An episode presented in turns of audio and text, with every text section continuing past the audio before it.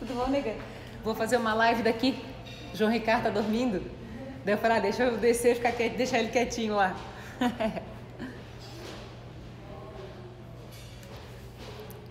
Oi, Suzana. E aí? Darlene, Darlene. Que massa. Oi, Neuzeline. Oi, Felipe, como é que tá? Tudo bom com vocês? Ô, Felipe. Bom dia, nego. Bom dia. Oi, Carla. Deixa eu ver como é que tá boa a luz aqui, people. Eu desci aqui no prédio para fazer a nossa live, nem olhei direito como que eu vou me encaixar aqui. Peraí. João Ricardo tá dormindo, decidi deixar ele bem sossegadinho, sem barulho em casa. ai, ai. Oi, Lemos. Oi, Pati. Oi, Duda. E aí, nega, manda as novidades. Obrigada. Oi, Anne. Deixa eu ver quem mais que entrou aqui. Oi, Vanessa. Oi, Eliseu. Oi, Estela. Oi, Pati. Tudo bom? Gente, vocês não reparem se tiver barulho extra aqui, tá? Oi, Maria Cândido. Oi, Márcia. Oi, Camila. Bom, muito bem. Oi, Mário. Deixa eu me ajeitar aqui. Aqui, ó, tô no meu prédio. Deixa eu mostrar o contexto aqui. Aí tem pessoal visitando aqui. Muito bem, vamos lá. Só novidades boas, nega, que maravilha. Oi, Gisele. Tudo bom? Meu Deus, Micaela. Tá, Pipo, hoje eu trouxe dois assuntos pra gente conversar. Tem tanta coisa boa. Assim, eu quero que a gente sinta aí a maior alegria que eu tô sentindo, porque, gente, eu nunca fui tão assim, nunca senti tanta felicidade, tanta coisa, tanta coisa boa. Foi um ano de muitas transformações, dezembro já chegou. E aí é hora de fato a gente levantar os aprendizados do ano, né? E eu considero que esse ano foi provavelmente o melhor ano da minha vida.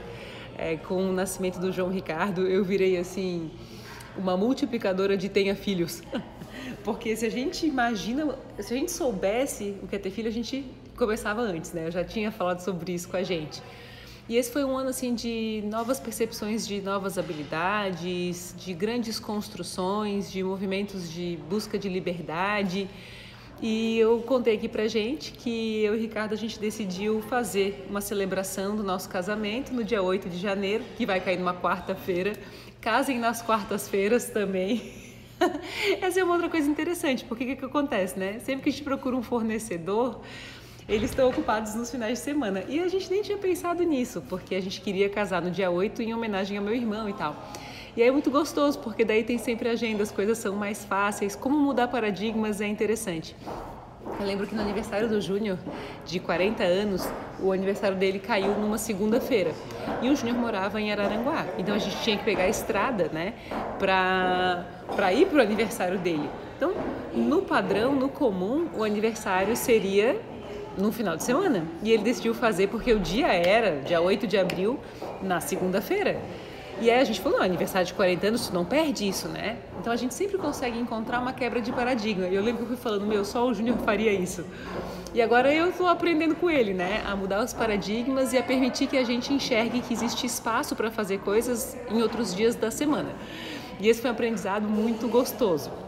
E eu e o Ricardo, as nossas, nossas famílias e assim, a gente tem curtido muito essa, esse movimento. E eu estou sentindo que é muito profunda a coisa de caminhar na direção de outra pessoa, né?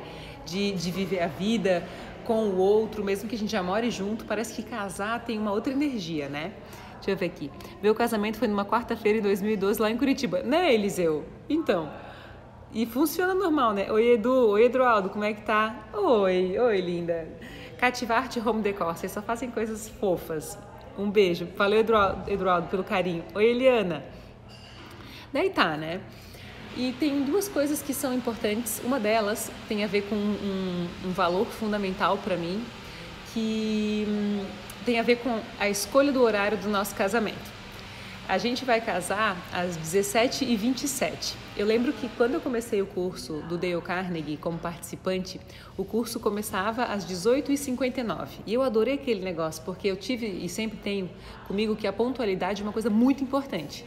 E aí, lógico, que o fato de a gente ter marcado o nosso casamento para as 17h27 gerou a pergunta do porquê desse horário. Não só porque é muito mais fácil da gente se comprometer com um horário quebrado, porque a gente fala assim, ah, é às 18, né? Aí pode ser 18 e 10, pode ser 10 para as 18, e a gente queria que fosse bem claro que esse horário é importante pra gente, né? E, e eu tenho para mim, e aí eu queria fazer uma reflexão sobre a questão da pontualidade. É tão cultural esse negócio de atrasar as coisas, né? E para mim isso não funciona porque quando eu decidi por me tornar uma pessoa pontual muito lá atrás, eu sempre pensei em comunhão com os meus anjos da guarda. Eu sei que pode parecer uma coisa interessante, engraçada, mas assim, eu acho que o pessoal lá do céu, os nossos anjos, eles não têm muito tempo para ficar esperando a gente decidir fazer as coisas com as quais a gente se comprometeu, né? Então, eu sempre penso assim, poxa, se eu me comprometi com um horário e eu quero me sentir protegida e abençoada, eu tenho que corresponder à energia que me protege, qualquer que seja ela, em qualquer formato. Então eu sou uma pessoa britânica, da britânica para os meus horários, assim. E eu sempre penso, que um evento, um casamento, um compromisso, quando tem um horário estabelecido e esse horário é respeitado, que tem uma benção divina incluída. Então, assim, até para é, fornecedor, parceiro, esse negócio do horário é como se fosse na minha cabeça um pré-requisito muito básico, né? Porque a gente nunca se atrasaria. Né? Eu fico pensando assim, quem gosta de chegar atrasado, né? Tu pensa no teu aniversário, tu pensa numa festa surpresa, se tu chegaria atrasado, né? todo momento é tão importante quanto uma festa de aniversário, quanto o nosso casamento, é tudo tão rico e os nossos minutos são tão é, escassos porque eles vão terminando é, com a passagem da vida, né, pelo menos na experiência do corpo, que é fundamental que a gente estabeleça esse respeito conosco e para com o outro, né? Deixa eu saber uma coisa, vocês estão escutando um, um barulho aqui de liquidificador ou só eu que estou incomodada com barulho aqui? Peraí. Oi, Andréia. Oi, nega. Oi, Bruno. Oi, Lourdes. Pirei nessa ideia. Sempre fui tão pontual e como é difícil as pessoas compreenderem que se tem horário para ser seguido. Para mim é assim, ó. É, eu nos meus compromissos, se a pessoa chega atrasada, ela chega atrasada só uma vez, porque a segunda vez eu já não marco. porque na minha cabeça é é como se não compreendesse a importância desse recurso tão importante que é o recurso do tempo, mas principalmente do valor do respeito ao tempo do outro né? Mas além disso tudo, eu realmente acredito, e eu lembro assim, quando a gente fez a festa de 5 anos da empresa, e a gente vai fazer 10 anos, né, ano que vem, era 19 27 e eu entrei 19 27. E é lógico que sempre vão testar, que uh, talvez a gente seja muito rígido nisso, mas deu 19 19, a minha mãe falou, vá, tem só 50 pessoas, imagina, o teatro tinha 750 lugares, né? E eu falei, mãe, eu vou fazer nem que seja para uma pessoa, porque esse é o compromisso. Os meus anjos vieram com certeza para esse horário tão claro, né? E quando eu entrei 19, 27, estava lotado, em oito minutos o teatro encheu, e eu fiquei pensando, realmente, a gente tem que respeitar a nossa intuição, respeitar o nosso compromisso conosco e o compromisso do outro conosco em reciprocidade, porque pode ser que no começo gere um estremecimento a nossa necessidade de fazer as coisas como o combinado, mas depois isso gera leveza, limpeza e clareza das nossas relações, né? Deixa eu ver o que mais aqui. Uh, não ouvisse Samara? que bom. No meu casamento eu cheguei quatro horas antes e minha esposa uma hora e meia antes do horário e o que atrasou foi o juiz, né? Então assim, ah não, né? Tão importante. Deixa eu ver aqui. Tá. Muito bom. Oi, Lúcia. Como é que tá, nega? Oi, Karina. Esse era o primeiro assunto que eu queria conversar com a gente. É, o segundo assunto aconteceu na semana passada. A gente, eu fui para TV, semana retrasada. Eu fui para televisão para o Quero Saber. Foi tão legal Quero Saber de ontem, meu Deus, está cada vez mais massa, cada vez mais legal. E aí eu um, tinha chegado meio em cima da hora, tava meio descabelada, daí a Keila sempre me dá uma super força lá, né?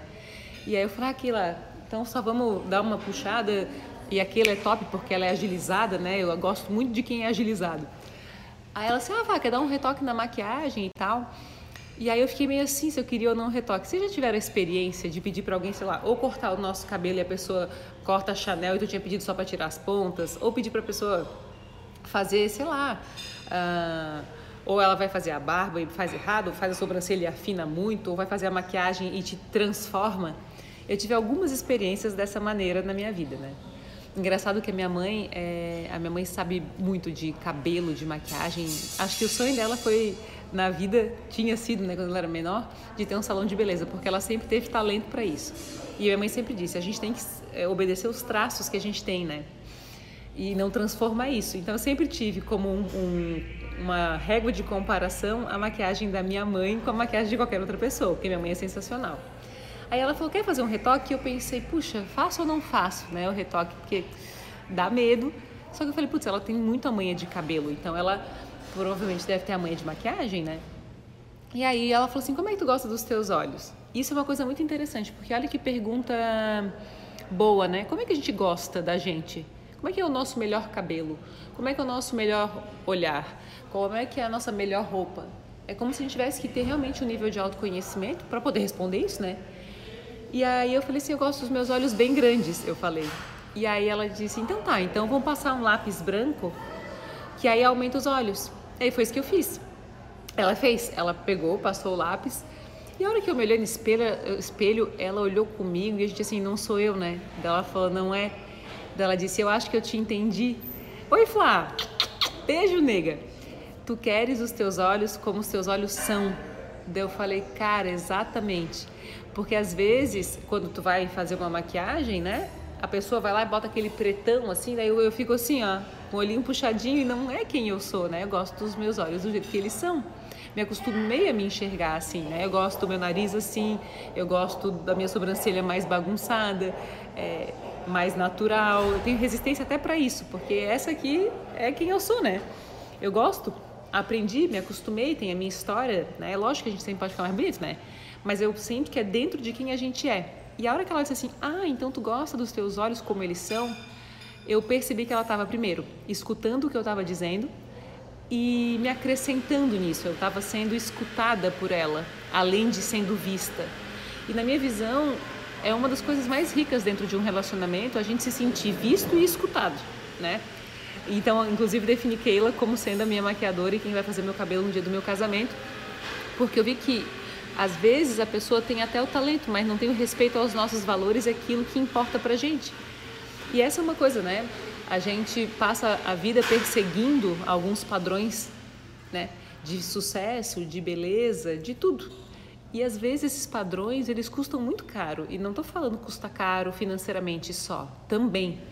Mas custa simplesmente a nossa vida, a nossa identidade, a nossa natureza mais autêntica, que é tão demandada e tão necessária para a gente encontrar o nosso fluxo em comunhão com a natureza para que a gente venha cumprir a nossa missão aqui. É, outro dia, eu conversando com o Ricardo, eu falei assim, será que os bichos eles têm alma, assim, né? Tipo, eu acho que tem, mas eu estava filosofando sobre isso. Daí ele disse, eu acredito que sim. E eu falei, será que eles vêm evoluir aqui? Daí ele disse, ah, mas com certeza, porque eles têm uma missão, né? E a gente estava falando sobre as abelhas e a, o fato de as abelhas é, levarem pólen e aí ajudar nisso. E aí filosofando sobre até os bichos terem a necessidade da sua própria expansão e terem a sua missão. E essa missão está tão em comunhão com a natureza, né? E expandir-se em, conjunto com ela. Então eu preciso observar quem eu sou, o que me torna diferente, né? E eu sei que a gente persegue muitos padrões. E a gente quer, às vezes, eu lembro na escola, né? Ai, meu Deus do céu, quem tinha caixa de lápis colorido da Faber-Castell, né? Quem viajava para Disney com 15 anos ou tinha o tênis da Headley ou a mochila da Company, tudo a gente tinha vontade de ter e tudo era bastante externo, né? Tudo é aquilo que soma ao que nós somos. E é engraçado esse paradigma, porque agora eu tô. Gente, se vocês quiserem mandar perguntas, é agora, tá? Manda já pra gente poder conversar. Oi, amor, tá aí minha vida, meu tudo. é, pontualidade e ter respeito por você, pelas pessoas e pelos anjos que te abençoam. É isso aí, Carla. Muita saudade também, Flá. E aí, com essa história de escolher o vestido do casamento, é, eu tenho percebido isso, assim, que para mim o casamento é a representação mais inocente, mais profunda, mais pura do nosso amor para com o amor do outro. E eu tô nas minhas escolhas muito simples, assim. Na verdade, eu sou uma pessoa bastante simples. E aí é, eu vejo assim que não só a expectativa do outro ou o desejo do outro realizar-se através de nós, eventualmente tenta nos obrigar a que a gente se maquie de maneiras diferentes, né? A maquiagem do jeito que é o nosso vestido, do jeito que será o nosso sapato, como se isso fosse essencial para o amor acontecer. E não é, às vezes isso até afasta o amor de acontecer, né?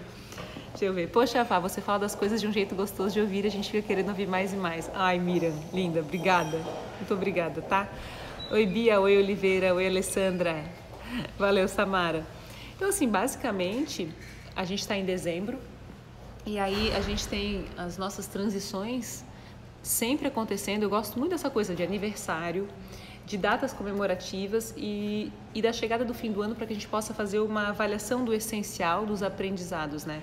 E para mim, um dos aprendizados mais importantes desse ano foi, de fato, o respeito ao que é, é essencialmente importante para que o amor aconteça e um desprendimento e até um desapego da forma sobre como essas coisas vão acontecer.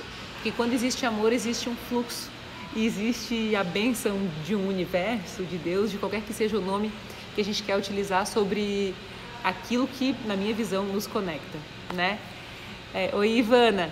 É, Oi, super te admiro, tens uma sensibilidade ímpar. Obrigada, nega. Obrigada por esse carinho. Não, gente, eu tô numa fase tão. Não consigo nem explicar, assim. Tão leve, tão fácil para as coisas. E eu vejo que realmente o momento em que a gente vai se despindo da necessidade das coisas de fora e mergulhando no que a gente tem de mais lindo dentro de nós, é, a gente vai ficando cada vez mais seguro, é, com um amor diferente por si mesmo. Porque na verdade, quando a gente trata o mundo com amor e com carinho, a gente está se tratando assim. Então existe essa essa troca, não a troca, existe essa essa ação tão clara de ao fazer o bem você fazer para você também, você amar e ser amado também.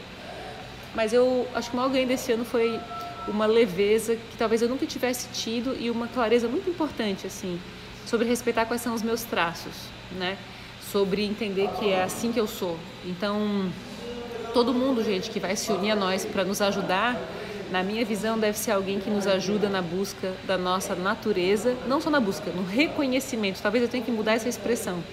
Reconhecer qual é a nossa natureza, porque ela está conosco, não preciso buscar por ela. Né? Preciso reconhecer qual é o tamanho dos meus olhos, como meu nariz é, por que eu tenho esse traço, de onde eu vim, e aí a gente, inclusive, sobre casamento ainda, a gente pensando, né?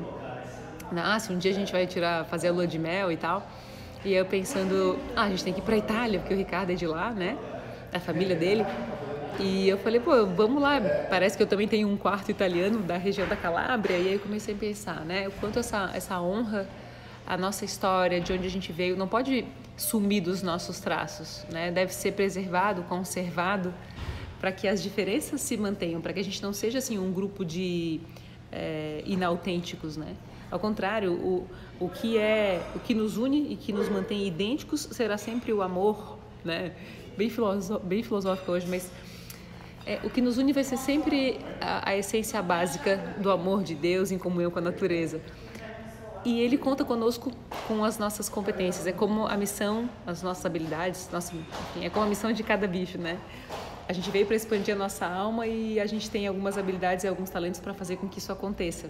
Se eu me transporto para parecer com o outro, se eu me modifico para ser diferente de mim mesma, né? Difícil que a gente vai conseguir cumprir a nossa missão dessa forma. Vanessa, essa sua paz passa para gente, te admiro muito. Um beijo, Júnior.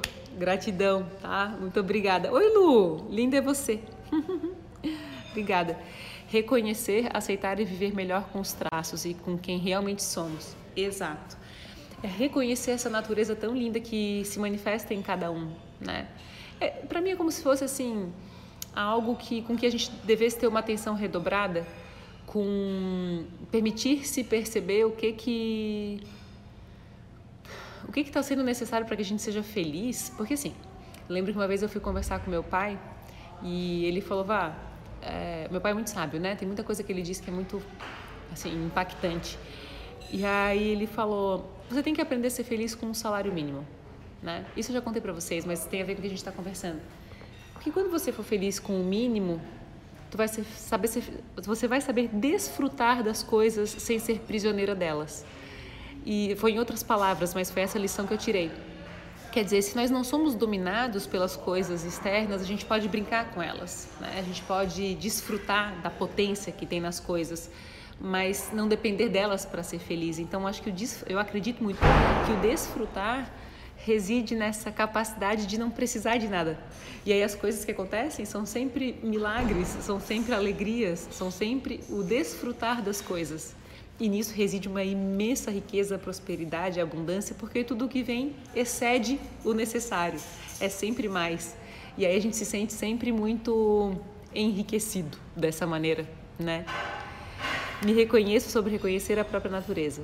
Ensinamento precioso. Obrigada, nega. Obrigada, Maíra. Vá, aproveitando que já estamos em dezembro, gostaria de uma dica sua de como podemos começar a planejar metas para o próximo ano, para quem muito pouco teve metas, entende?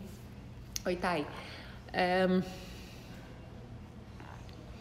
eu sinto assim que sempre que a gente pensa nas nossas no ano novo, antes de pensar nas metas, a minha dica seria rever todos os aprendizados do ano anterior. Quais foram as lições básicas que a gente aprendeu? Depois de levantar todas as lições básicas, na minha visão, o próximo passo é passar por cada área da vida, assim, pensando. Uh, se minha vida hoje tivesse nota 10, assim, se eu já estivesse hoje vivendo um patamar de alegria muito legal, um patamar de alegria diária, de felicidade diária, de construção de merecimento de alegria, o que, que estaria acontecendo na minha vida? Porque as metas, elas partem dessa pergunta, não é do que a gente tem que fazer, é de o que estaria acontecendo se a gente já estivesse com total satisfação. E aí o nosso compromisso deve ser atuar rotineiramente, diariamente, é, na direção dessa construção tijolinho por tijolinho, porque a felicidade ela não é quando a gente atinge a meta, né? A felicidade é o caminho até ela. E essa é uma confusão que a gente sempre faz, né? Porque a gente pensa assim, não, não, eu vou ser feliz quando alguma coisa X acontecer. A meta ela tem o caminho mais legal do que o seu final. E essa é sempre uma, assim, uma outra dica. É o caminho que vai ser massa ou é só quando eu chegar lá que eu vou ficar feliz? Porque se é só quando eu chegar lá que eu vou ficar feliz, tende a não ser uma excelente meta, uma boa meta. E a gente aí vai ter uma tendência a abrir mão daquilo que é o nosso sonho, né? É, você é inspiração, Vanessa. Em dias de tantos fakes, ser você mesma é realidade. Linda, obrigada, Carla. Obrigada mesmo. Como encontrar a nossa natureza? É, eu sugiro, assim, Ana, que não sei se tu desse uma olhadinha no meu TEDx lá, a gente fala disso. Mas a nossa natureza, ela está em algumas coisas, né? Primeiro, em observar quais são os segredos que a gente carrega que nos afastam da verdade sobre nós. Porque para que a gente observe qual é a nossa natureza mais autêntica, é preciso que a gente estude e se desfaça aos poucos das coisas que a nossa cultura nos ensinou. Eu lembro assim que, por exemplo, a infidelidade, ela não é trabalhada e tratada como uma coisa feia por todo mundo. Já repararam isso? E às vezes, se a nossa cultura permite que a gente seja infiel, ou que a gente se atrase, ou que a gente não pague os nossos impostos, ou que, enfim, isso estou dizendo porque estamos todos juntos nesse sentido, a gente não avalia as coisas que a nossa alma precisa desenvolver e que acabam por nos afastar da nossa natureza mais perfeita e mais autêntica. Uma outra coisa que nos aproxima da nossa natureza, além de observar os nossos segredos, é hum, garantir que a gente vai sempre usar o nosso tempo para escutar a nossa própria opinião e a nossa intuição sobre as escolhas que a gente quer fazer, sem sentir-se pressionado sobre o mundo pedindo para que eu decida o que fazer, quando fazer, é, porque me pressionam para que eu tenha respostas. É como se a gente tivesse que ter a competência de passar pelas nossas angústias, as nossas tristezas e até os nossos vazios em busca das nossas próprias respostas. Então, é muito importante que a gente tenha modelos de inspiração, pessoas com quem conversar e para que façam perguntas para que a gente desbrave as nossas próprias respostas. O que eu sinto que tem sido cada vez mais raro, gente. Eu sou uma pessoa que pessoalmente prefiro que me façam perguntas do que me deem opinião. Eu gosto de pensar, eu gosto de refletir, eu gosto de sentir as coisas. E precisa de tempo para essa descoberta acontecer. Então, para nossa natureza, para a gente reconhecer a nossa natureza, a gente precisa conviver um tempo com ela, né? Inclusive eu tenho dito assim, né? Crises de pânico, de ansiedade, até tentativa de tirar a vida, essas coisas todas, tem relação com uma enorme desidentificação de nós mesmos, né? À medida que a gente se afasta de viver e de experimentar os nossos sentidos, a nossa comunhão conosco, com os nossos pensamentos, as nossas angústias e também as nossas alegrias e as nossas felicidades, e reconhecer o poder da nossa própria intuição sem questioná-la, né? a gente vai se afastando de quem a gente é e com o tempo a gente nem se reconhece mais. Olha no espelho e vê ali um estranho e não quem a gente é. Então, assim, a busca da nossa natureza demanda respeito àquilo que a gente sabe e que reside dentro de nós. Eu noto, eu pelo menos, meu agora o que eu vou desenvolver em janeiro é a partir de janeiro, no primeiro semestre de 2020, o respeito à minha intuição. E a intuição, ela é uma primeira resposta às coisas. E já repararam que a gente questiona a nossa intuição e com o tempo a gente entra numa receita da tristeza, a gente passa por cima do que a nossa intuição disse, porque eventualmente a gente não quer enfrentar uma mudança, posterga a mudança necessária e ainda perde o tempo, o que sai muito mais caro, né? Um, people, seguinte, Agora, eu não sei nem que horas são agora, mas eu sei que deve estar perto de meio-dia e trinta. Eu estou sem relógio aqui e aí o celular não aparece o horário, né?